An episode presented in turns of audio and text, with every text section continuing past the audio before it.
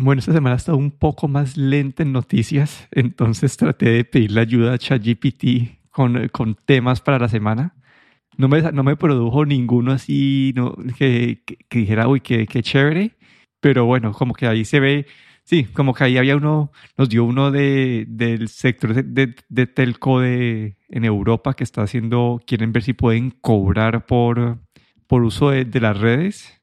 No sé si has escuchado algo de eso allá, pero no, no, eh, vi, el, el, el, resultado de ChatGPT, pero no sabía muy bien qué es lo que quería decir. Luego ahí lo que veo que el, este ChatGPT de Bing te da tus, las referencias, ¿no? ¿no? No es que da la información ahí sin, sin más, sino que te da las referencias, que me parece muy bueno, ¿no? Que te dé ahí unos links con la referencia a la información, pero no, no, no había oído del tema. Sí, ahí, ahí, lo seguiré probando para ver si algún día nos, nos da un resultado interesante. Pero hablando de ChatGPT, Acá hay noticias esta semana de cómo está afectando diferentes industrias. Y una parte es Hollywood, que Hollywood dicen que muchas de las películas se basan en estos guiones, son usualmente historias cortas.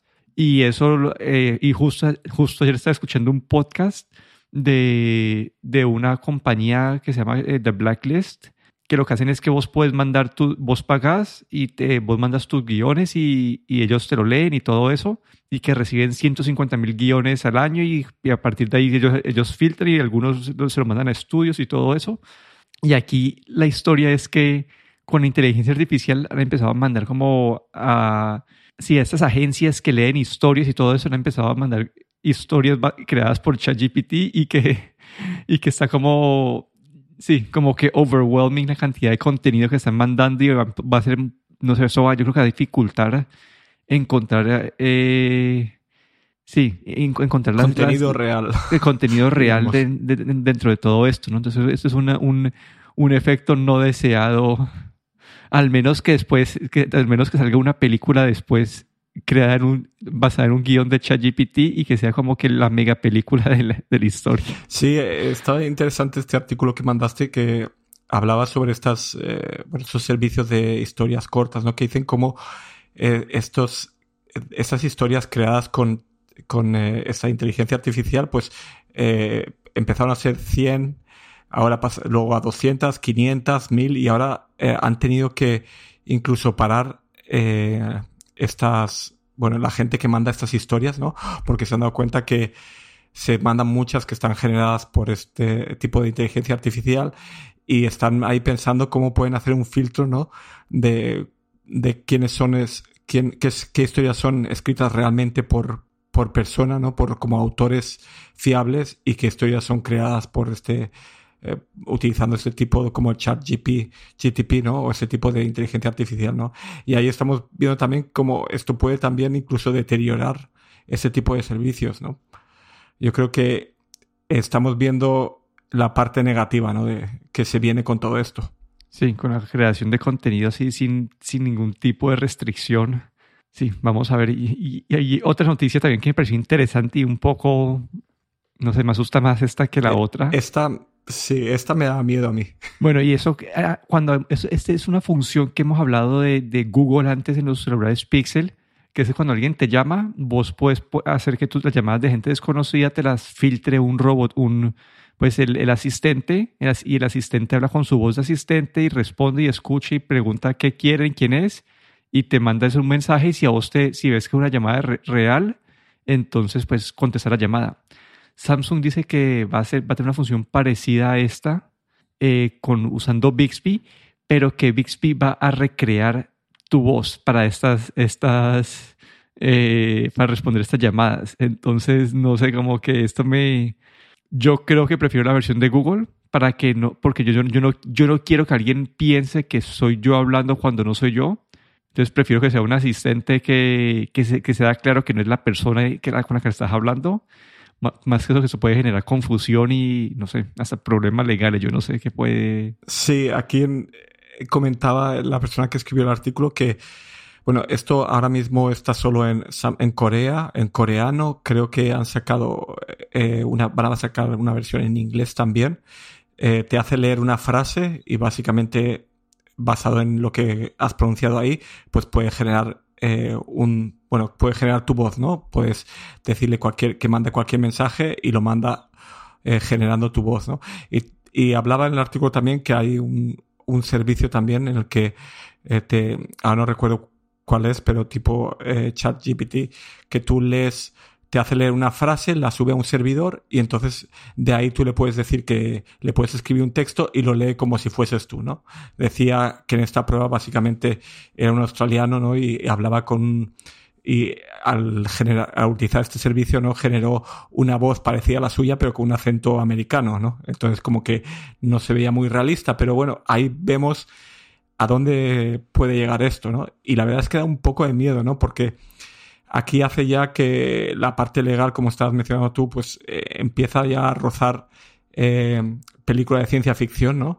Y de lo peligroso que puede ser esto, ¿no? Cómo se podría, alguien podría generar tu voz y utilizarla para, para fin eh, malicioso, ¿no?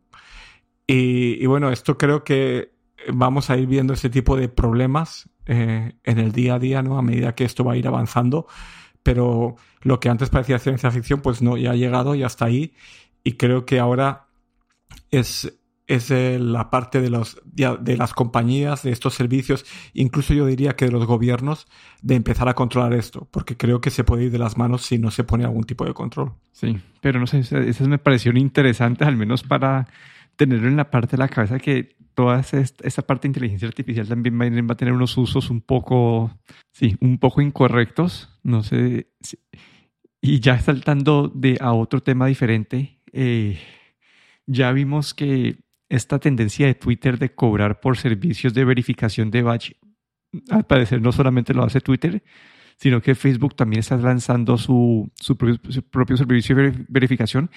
Creo que el de Facebook es, me, me, parece más interesante que el de Twitter es más, pues es más caro y todo, pero Facebook sí lo que hace es, eh, te va a dar este chulito azul, pero van a validar tu, tu identificación del gobierno, todo eso, entonces es como un, sí es una, una verificación de verdad, no es como la de, la de Twitter que pagas y quedas automáticamente verificado. Y lo otro que hace es que tener un canal eh, de servicio al cliente más directo y tratar de prevenir impostores con, tu nombre, todo eso. Y no sé, ah, y, lo, y, la, y, lo, que me parece interesante es que también ya tomaron otra cosa más del, del, playbook de Twitter y es que van a cobrar más si alguien lo hace a través de, de, la aplicación en iOS, van a cobrar más que si alguien lo hace directamente en la página web. Entonces, no sé, como que ya... y, y acá lo que me impresiona a mí, ahora pues te dejo, te dejo comentar, pero es que esas compañías están cobrando por estos servicios extras y aún así te siguen eh, usando tus datos para venderte propagandas. Entonces, eh, no, no es que estás haciendo como que nos están dando la opción de querés eh, pagar por el uso de la página o, o que usemos o, usar ads, sino que este, seguís con los ads y aparte de eso estás pagando por el, uso de la página. Entonces, no sé, aquí Facebook probando esta mecánica de Twitter. Yo creo que como dices tú, eh, mientras Facebook lo haga de manera, de, es una verificación más, eh, digamos, legal, es mejor que lo que está haciendo eh, Twitter, porque Twitter es, incluso creo que tuvieron algunos problemas al principio, ¿no? De gente que se decía que era otra persona y no hay una comprobación realmente eh, de identidad y pues puede traer problemas. Yo veo normal que es una manera de monetizar. Han encontrado ahí un, un punto, una entrada de dinero, porque la gente que realmente se quiere verificar es por algún motivo, ya sea una persona famosa eh, y que utiliza Facebook o Twitter para hacer para marketing también, para promocionarse y como una herramienta y entiendo que como herramienta pues tenga su coste, ¿no? Ahí lo veo bien. luego la parte de propaganda, pues yo creo que también esto no está destinado más que nada al usuario de a pie, yo creo que está destinado más que nada a gente digamos, famosa, entre comillas, o, gente que quiere que utiliza estas redes sociales para promocionarse y que no le importa pagar esa cantidad de dinero. Y yo creo que no está mal, está bien y que lo que está haciendo Facebook, pues mm, lo está haciendo mejor, ¿no? Pero yo creo que sí, estas están viendo que eh, ya tanto Facebook como Twitter, pues mucha gente se va a otras compañías, mucha gente empieza a no a no utilizar el servicio y tienen que continuar monetizando, no tienen que continuar generando dinero para, para los accionistas y bueno, eso es una manera más y creo que eso para la gente que para la que está destinada pues no va, no es tampoco una, un gran gasto. Sí, ahí hay algo que quiero sí mencionar es me da mucha intriga qué porcentaje de la base de ellos termina adoptando esto y, y cuántos terminan pagando y cuántos ingresos termina generando la compañía. Porque puede ser una forma de ellos simplemente de, de subsidiar o pagar lo que les cuesta a ellos la, verificación, o si en verdad es una, una línea de ingresos nueva y sí, me da curiosidad de cuánta gente termina usando y pagando esto, porque creo, creo que lo que también escuché es que para en, en, Instagram, por ejemplo, si estás verificado, tus posts van a tener, van a, eh, van a, estar, van a tener más prioridad con el algoritmo cuando estemos usando a la gente. Entonces también hay otro incentivo más para los creadores que que generan o que viven también aparte de, de Facebook e Instagram para, sí, entonces pues, es, una herramienta de trabajo que están ahí como dándole beneficios para que la gente pague. Entonces no me, no me parece, creo que la, la, implementación de Facebook se ve mucho más interesante que la de Twitter. Sí, una cosa es que si esto, estos pagos son mensuales, no, no solo es cubrir esa verificación inicial básicamente, sino que es realmente se cree que quiere generar una fuente de ingresos. Como dices tú, bueno, eh, no sé si tal vez la propaganda todavía es una fuente de ingresos muy grande y, bueno, y como dices tú, pues una cosa no quita lo otro, pero yo creo que bueno, es una manera de generar ingresos y, esas compañías creo que están sufriendo un poco eh, en estos últimos años. Sobre todo yo creo que Facebook, la parte de Facebook, aunque Instagram está subiendo, pero bueno, una manera más de generar ingresos. Habrá que ver eh, cómo continúa esto. Sí, y ahí, bueno, y otro cambio de tema medio drástico. Hace el, año pasado creo que fue que Apple anunció que adquirió los derechos de fútbol de la MLS, creo que a nivel global. Y quería ver cómo ayer, ayer, empezó la MLS, la temporada nueva, y quería ver como que qué tal era la implementación de Apple. Tuve un poco de, de, de sentimientos encontrados.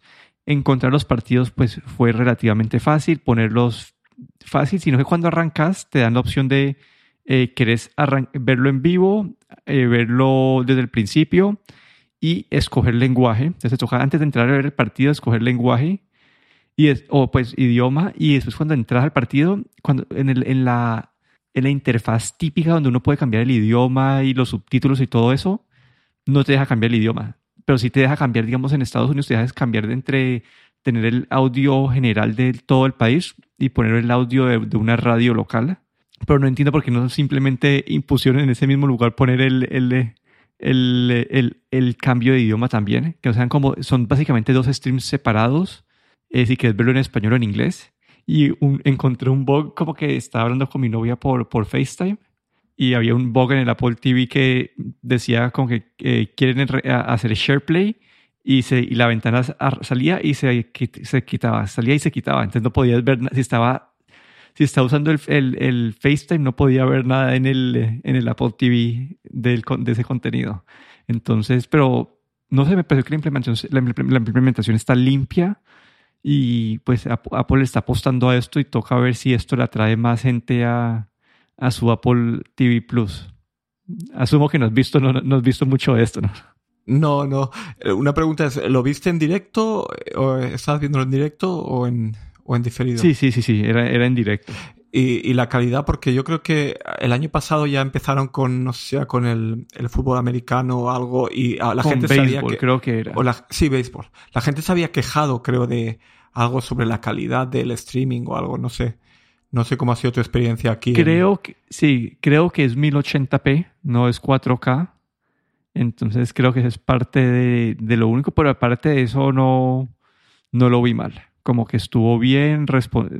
Sí, ahí, aparte de ese bug de, de SharePlay que te digo, y la parte del idioma que la entiendo, pero no la entiendo, porque muchas veces cuando uno está, como si alguien quiere ver alguien que no, que no sabe llegar al menú de, de, cambio de idioma en el, en el player inicial, tener la opción de escoger el, idioma antes de entrar tiene sentido, pero también me gustaría que uno lo pudiera cambiar dentro del stream si quieres, si, si arrancaste Sí, si arrancaste en el idioma que no era o algo por el estilo.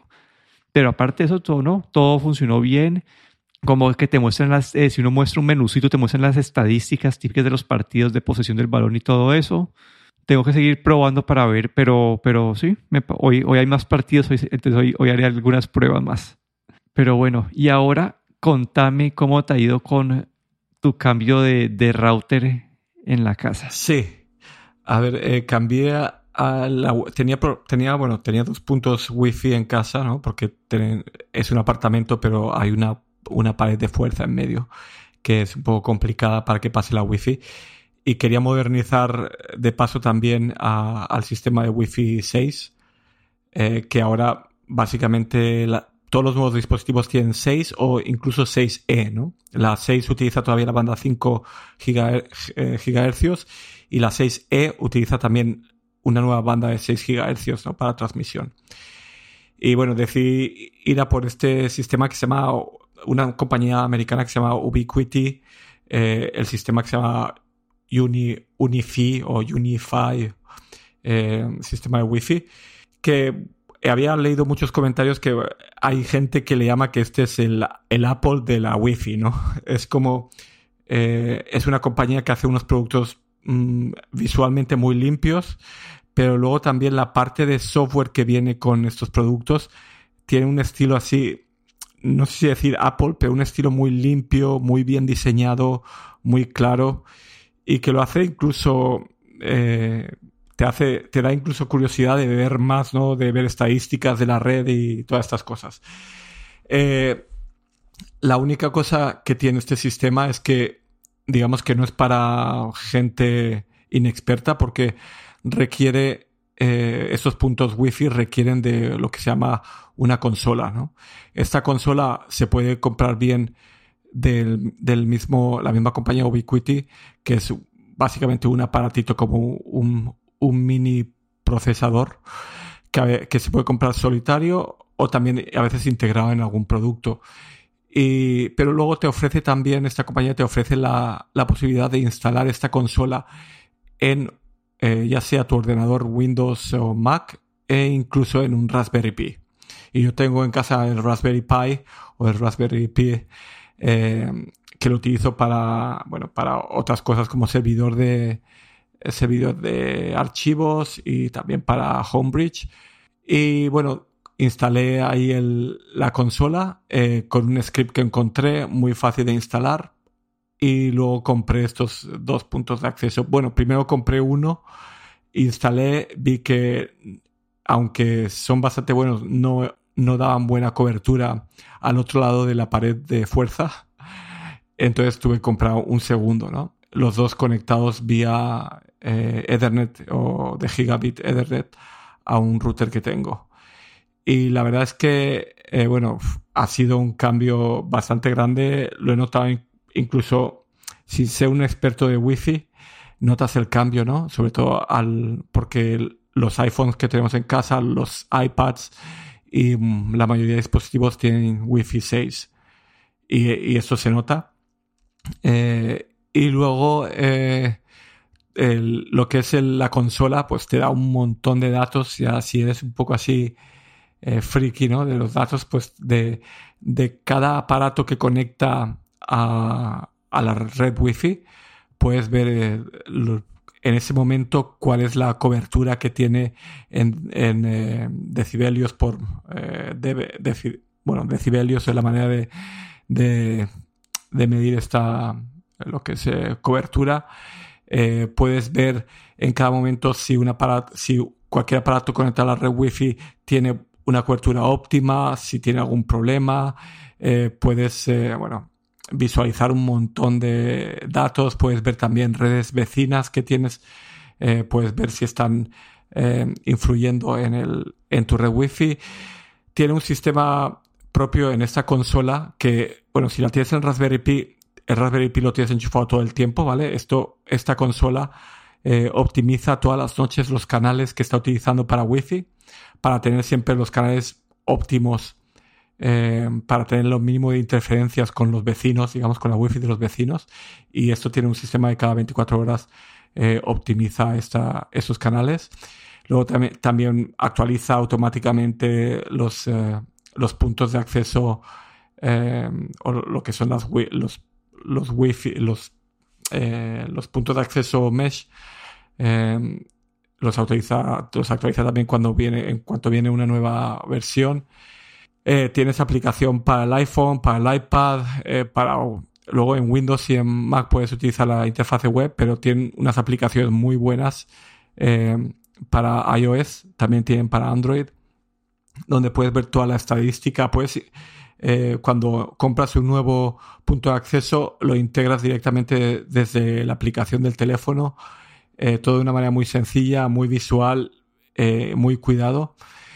Y la verdad es que lo único que requiere es eso, esa parte de la consola que o ya bien la compras de ello o bien te lo tienes que montar en tu Raspberry Pi. Si lo instalas en Windows o Mac, eh, esta consola no es necesaria para que esté funcionando todo el tiempo. Es decir, puedes apagar tu, PC Windows o tu Mac. Eh, y bueno, lo único que no vas a tener esas estadísticas, sino esa optimización y toda esa parte, pero bueno, solo hace falta para configurarlo luego y para actualizarlo, pero no necesitas que la consola esté funcionando todo el tiempo. Pero aparte de esa parte que digamos que es un poco más avanzada, pues la verdad es que una vez puesto en marcha, eh, interesante ver toda la información que te da y la facilidad ¿no? que tienes de acceder a toda esa información. Sí, hay, hay un par de comentarios. Yo no diría tanto que es como el Apple de los routers porque el, la instalación no es muy fácil. Sí, es la única. Sí, es un. Es más, más que nada, a lo mejor es por el tipo de, de software, la integración que tiene del software con su hardware, ¿no? Que es muy buena. Pero sí, tal vez sea un poquito complicado, sí yo siempre he leído como que la mejor, que la mejor marca para routers y todo esto es eh, esto de Ubiquiti, pero usualmente pues yo, no, yo, yo cuando es para recomendarle a otras personas no le puedo recomendar eso porque es, tiene esa, esa instalación que yo tengo un primo que tiene uno de esos en Colombia y me acuerdo que fui un, un diciembre allá y, y, y, yo las instalar y eso era complicado, pues es, es complejo. Te va a tener esta, aplicación corriendo en el, en el computador, como decías vos, o pues hay, otros mecanismos, y después ir metiendo, agregando los puntos, pero una vez eh, ya empieza, ya, ya funciona, sí he escuchado que es de los mejores, es súper eh, super confiable, como si vos actualizas todo solo, pero para el usuario a pie, como me parece complicado. Es decir, no, no me, no, me parece un poco complejo. Yo, yo incluso diría, si, si te gusta el mundo de las redes y tienes una, una pequeña noción de, de redes, pues eh, lo recomiendo, ¿no? Claro, si eres una persona que no está metido en el mundo de, que, o que no ha trabajado nunca en la parte de redes, sí que puede ser bastante complicado. Sí. La otra cosa es también decir que la consola eh, tiene también un, tiene como un firewall interno que detecta pueden detectar ataques maliciosos eh, desde redes externas y todo, bueno, que todo esto va integrado en el sistema, ¿no? Que, que es un, un, extra también de seguridad que añade. Pero sí, no es, no es lo más fácil. Sí, pero no sé si a mí siempre me ha parecido interesante y, que, y vamos, voy a querer tu review a largo plazo después, cómo, cómo te sigue yendo a futuro con esto. Pero, pero sí, como que yo también he escuchado si uno se está dispuesto a hacer, a, hacer esa instalación inicial o si estás dispuesto a que alguien te la haga, es, sí, es lo mejor que hay. Pero bueno, ese es nuestro episodio de hoy. Aquí me despido, Daniel Dorronsoro. Y aquí Elmo Ferrero.